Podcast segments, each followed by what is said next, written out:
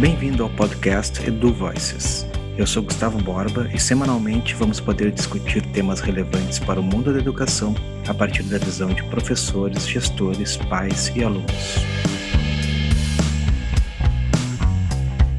Meu convidado de hoje é o Guilherme Junqueira.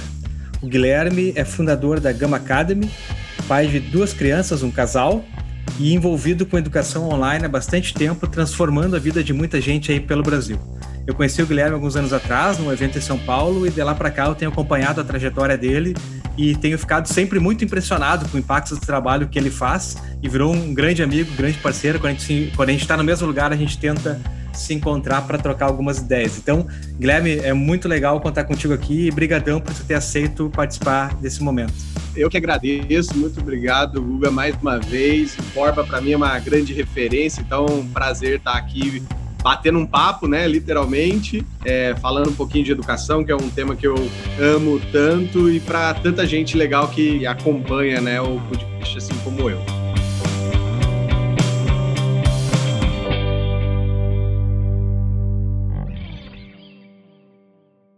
Queria te começar perguntando o seguinte: a gente estava pensando um pouco sobre essa questão da pandemia, né?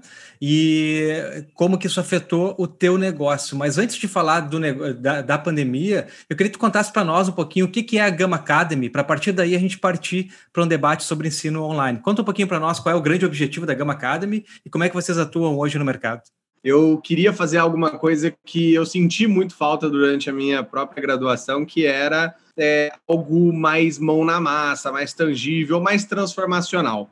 E sempre percebi que no mercado né, de trabalho, a distância entre a educação e o mercado eram gigantescas. Se você for falar do mercado de tecnologia, mais ainda. Então, eu busquei, né, dentro da, da, dos gibis, um nome que remetesse à transformação.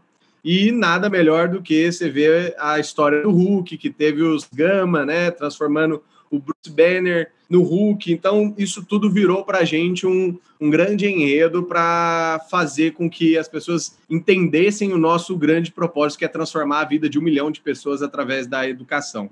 Hoje, nós somos uma escola que ensina programação, design, marketing, vendas, em todas as disciplinas enraizadas ali com people skills, com soft skills, e de uma maneira completamente diferente, porque tivemos a oportunidade de testar, implementar e aprimorar uma metodologia educacional proprietária que foi premiada, inclusive, pela Singularity University como uma das 10 é, melhores startups de educação do país e duas vezes como melhor startup de educação do Brasil pelo prêmio Startup Awards. Então, a gente vem fazendo ao longo dos últimos quatro anos, né, que é a idade da gama, é a transformação de pessoas que realmente não tinham a perspectiva de trabalhar no mercado digital e a gente conseguiu fazer essa transformação tanto é, conectada com empresas que querem contratar ou desenvolver essas pessoas, quanto é, profissionais, né, é, ex-alunos, pessoas que estão fazendo é, transição de carreira que querem entrar dentro desse mercado de tecnologia. De lá para cá já são 12 mil alunos que é, temos formados, mais de 600 empresas que são as nossas clientes, né, que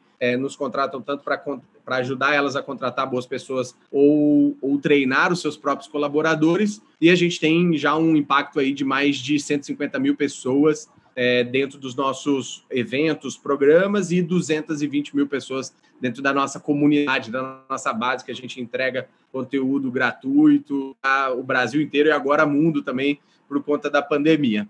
É, falando em pandemia, né, eu acho que esse segundo bloco é o que, que isso afetou né, a gama e como a gente é, é, foi impactado Lá em março, a gente já estava com planos de desenvolver novos produtos e o que acabou acontecendo foi que a pandemia acelerou esse processo.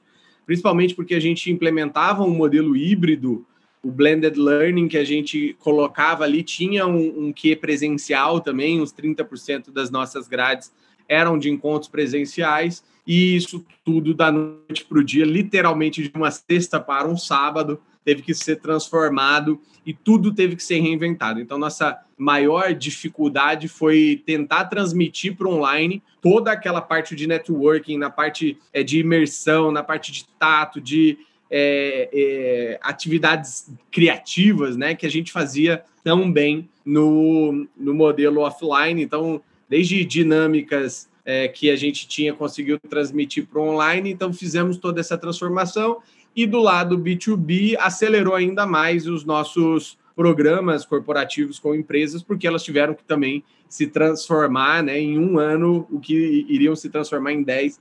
Então, foi muito bom. Estamos fechando um resultado aí em 2020 de mais de 300% de crescimento é, comparado a 2019. Então, acho que foi muito é, desafiador né, passar enquanto empresa, plano de contingência, segurar para não ter demissões, porque a gente já estava vendo tantas notícias muito negativas, então a gente não demitiu ninguém. É, conseguimos passar essa, por essa pandemia e conseguir se reinventar e acelerar outros planos. Acho que isso foi muito positivo. Queria aproveitar esse ponto que tu traz, assim, né? Eu estava hoje dando uma navegada no site e lembrando de algumas coisas, inclusive, que eu já te vi falar. Eu queria que tu contasse um pouquinho agora, olhando para a questão da educação, assim, né? Acho que um dos pontos principais que está colocado no modelo que eu vejo que tu acredita, e tu me corrija se eu estiver errado, né? É essa perspectiva da necessidade da formação das soft skills, né? E de trabalhar com uma metodologia que ela é diferente de uma metodologia mais tradicional, né? Inclusive para aproximar digamos, a, as pessoas do mercado de trabalho com competências que o mercado de trabalho acaba exigindo. Queria que tu me falasse um pouquinho mais sobre isso, assim, como é que isso acontece hoje, como é que tu percebe o mercado reconhecendo essas competências, né, mais, ou competências do século XXI, ou soft skills, dependendo de como a gente quiser chamar, e qual é, uh, como que isso traz um diferencial para quem está, por exemplo, hoje realizando um curso de graduação, né, e acaba dentro, da, nesse curso já desenvolvendo isso, mas também buscando uma complementação, às vezes, em outros espaços, ou pessoas que também vão buscar diretamente, né, essa perspectiva de, das soft skills. Me fala um pouquinho mais sobre esse, esse espaço, assim, como é que tu percebe isso hoje no mundo do trabalho.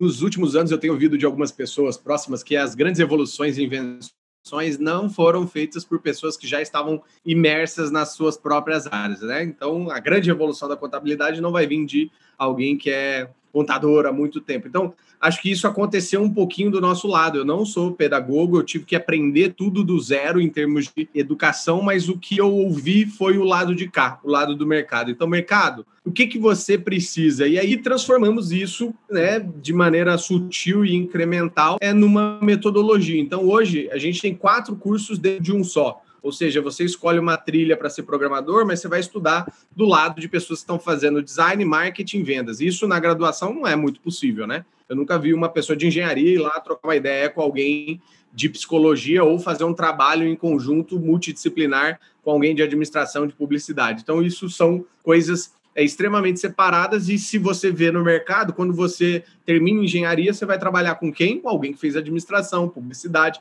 serão seus parceiros de trabalho. Então, por que não fazer isso durante o processo educacional? Outras coisas que a gente começou a entender é fazer essa, essa imersão é, de, simulada e baseada em problemas, a gente cria, então, o que a gente chama que é o primeiro pilar da nossa metodologia, que é o ambiente de ensino. Então, o ambiente de ensino é o, o campo de futebol que eu preciso, então, criar é um ambiente imersivo, simulado e baseado em problemas. Então, imersivo é poucas horas para muitas entregas. Simulado é pegar o dia a dia real, como se você já estivesse atuando onde você está estudando para fazer, mas de uma única e singular, onde eu te dou problemas e você resolve.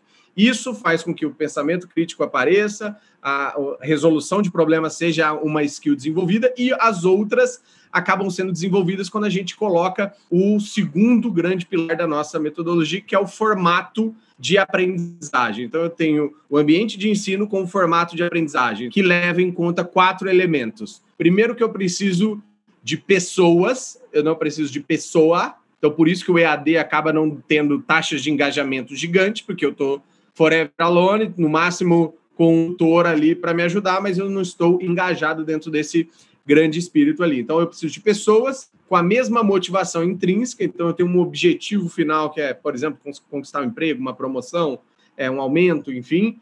Terceiro, que tenham e causem uma nas outras accountability, que é o senso de responsabilização mútua umas com as outras, e tenham, por fim, o quarto elemento, que é tempo. Então, eu tenho que ter uma janela de, de cronologia, não pode ser tudo solto. Então, quando a gente colocou essas regrinhas básicas dentro de um modelo de ensino, a gente conseguiu ver um experimento de aceleração de aprendizagem, de desenvolvimento de competências socioemocionais de maneira, inclusive, subliminar, porque as pessoas não veem que, ao trabalhar ali e desenvolver um projeto, eu estou me estressando com alguém do meu grupo e eu, eu tenho que dar um feedback. Aí eu falta empatia, aí eu sou avaliado numa avaliação 360, aí a gente transformou isso tudo em plataforma e gamifica, as pessoas se veem dentro de um ranking, e aí tudo isso vai fazendo contrassensos a alguns modelos pedagógicos, educacionais que a gente aprendeu, mas que no nosso caso acabou fazendo sentido, eu acho que esse é, o, é a fórmula aí do, do êxito que tivemos de ter tantas pessoas é, empregados. De cada 10 alunos que se formam na Gama, 9 já saem empregados em 30, 60 dias. Então, isso é resultado, obviamente, do, do esforço que, que a gente faz ali para selecionar bem essas pessoas treinar elas de um modelo diferente que basicamente era o que eu queria ter tido é, e, e, era o modelo que eu gostaria de ter aprendido. Sabe que eu acho que tem um, um ponto que tu traz que eu concordo bastante e acho que hoje as universidades elas estão uh, olhando para isso, né? Eu falo pela nossa experiência ali, mas acho que outras também têm olhado para esses pontos, que é, que é o seguinte: identificar competências transversais no currículo, né?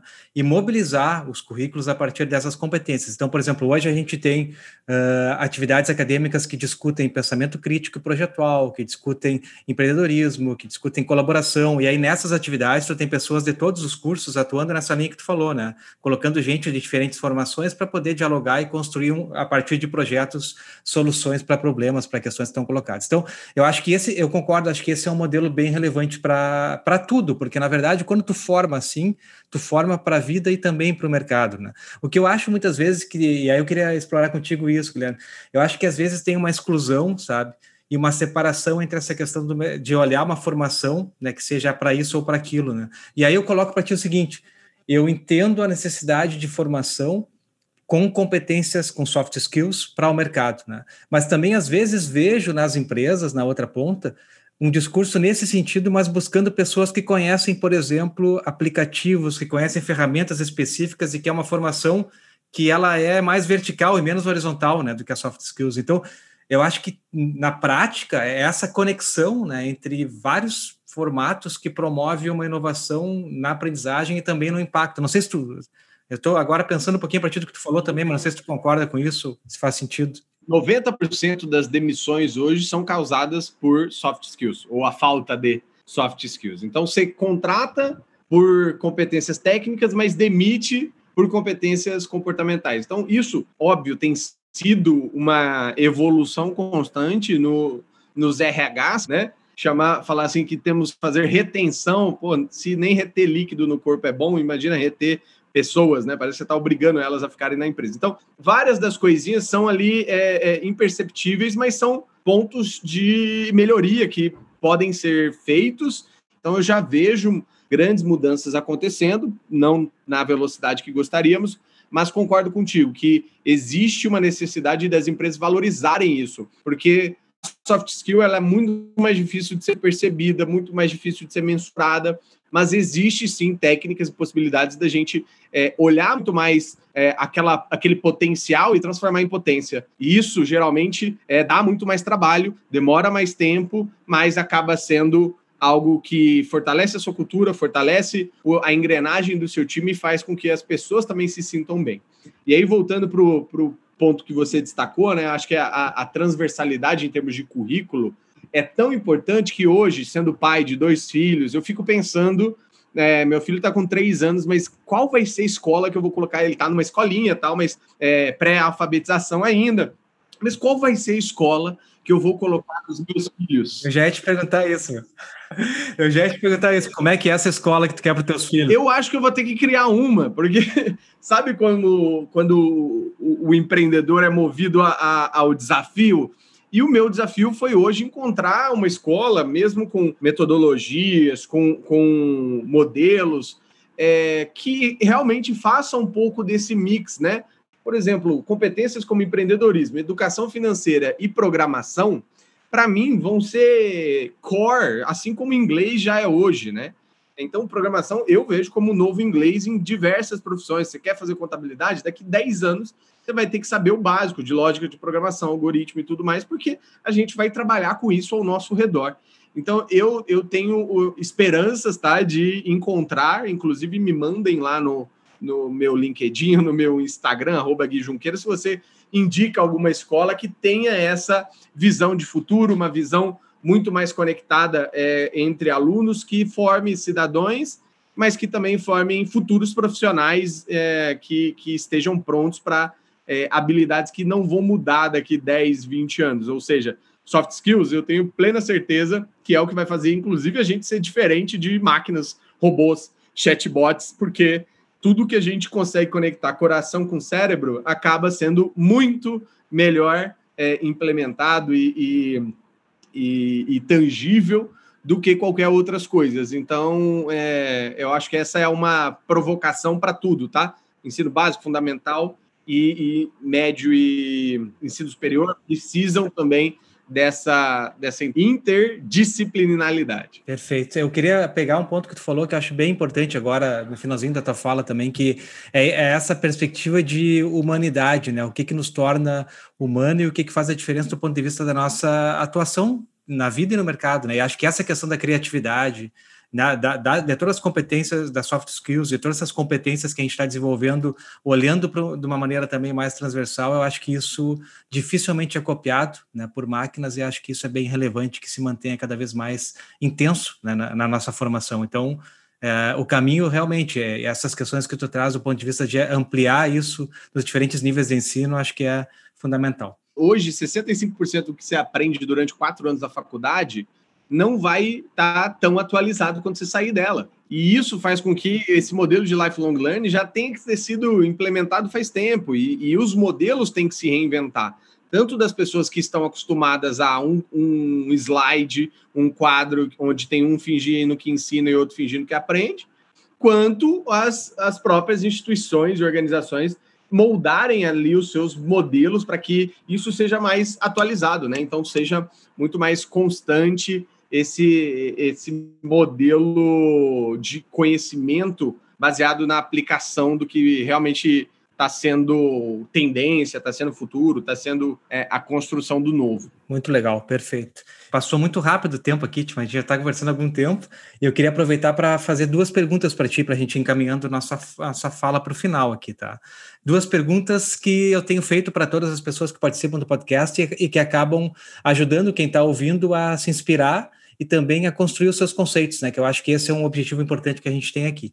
Então, a primeira delas está relacionada com essa questão da inspiração. Então, eu queria te perguntar o que que tu tem lido ou visto ou ouvido durante esse período de 2020 que tu acha que é legal de compartilhar, Guilherme, com as pessoas que estão nos ouvindo aqui. Legal.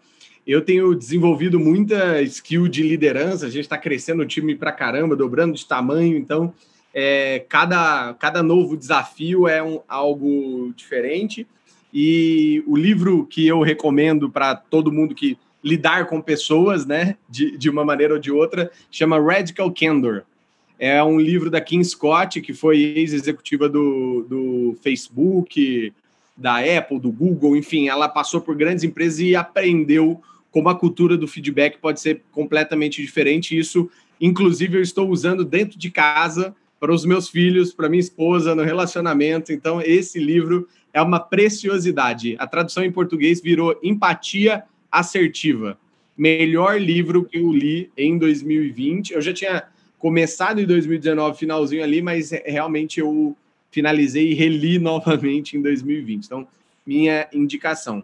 Eu sou uma pessoa extremamente streetwise, não muita bookwise, né? Eu não sou aquele que aprende na teoria para ir lá fazer na prática. Eu gosto muito mais de ir para a prática. Então, todas as vezes que eu quero tangibilizar alguma coisa, eu marco mentorias com algumas pessoas. Então, um dos temas que eu mais é, me aprofundei esse ano foi na tese de assinatura de, de conteúdos educacionais. Então, modelos como, como a gente vê no, nos Estados Unidos, que já são tão comum, Netflix para educação, foi uma das coisas que eu mais aprendi, desde tendência, é, cohort, engajamento, várias dessas coisinhas que são muito, muito necessárias, mas sempre de um jeito não convencional, porque na minha teoria, o conhecimento escrito ele já está velho. Então, eu quero aprender com quem ainda está fazendo, aprendendo, ou até tem dúvidas e dessas dúvidas talvez eu traga minhas respostas. Muito legal, muito legal. Vou, esse livro que tu sugeriu também a gente coloca depois lá no nosso site, o pessoal pode